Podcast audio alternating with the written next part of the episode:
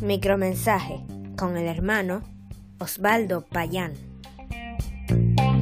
Hoy presentamos el tema Morir y después qué. A los hombres les está establecido morir una vez y después de esto el juicio.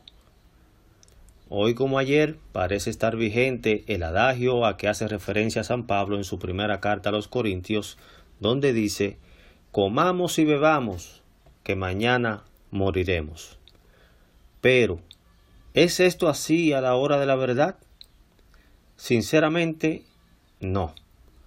Grandes hombres de la historia hablan desde la más desnuda de las realidades en esos momentos postreros.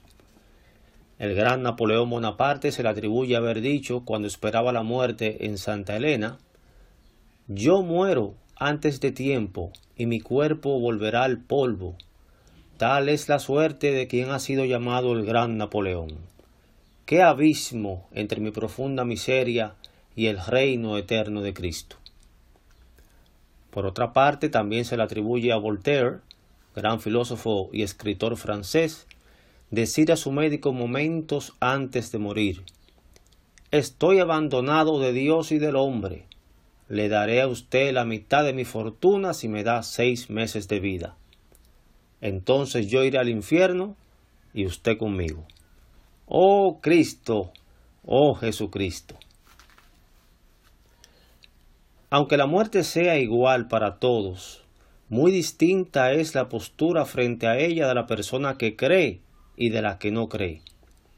El que no cree piensa que todo acaba con la muerte, o teme ante la incertidumbre de lo que puede haber más allá.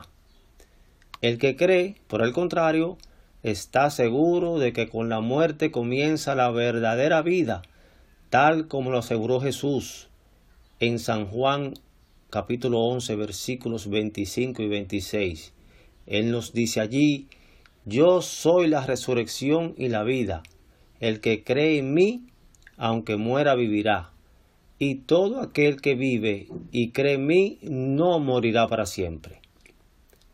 Por más que lo temamos, por más que queramos negarlo o ignorarlo, existe un más allá existe una vida de eterna condenación para quien no cree en Cristo y de eterna salvación y felicidad para quien cree en Él.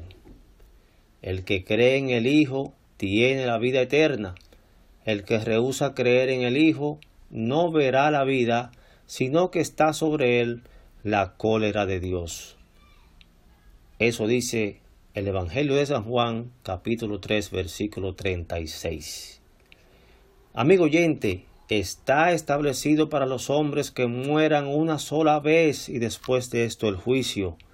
En Hebreos 9:27 lo dice la palabra de Dios.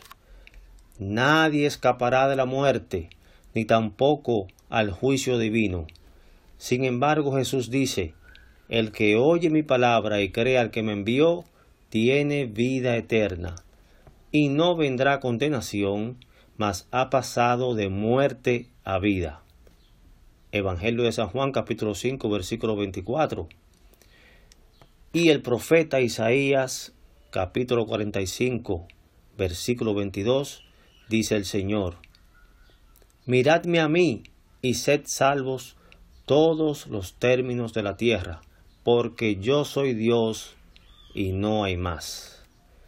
Querido amigo, le invito a reflexionar profundamente y tomar una decisión, la decisión más importante de su vida. Esta es aceptar a Cristo para vida eterna. Sígalo desde hoy.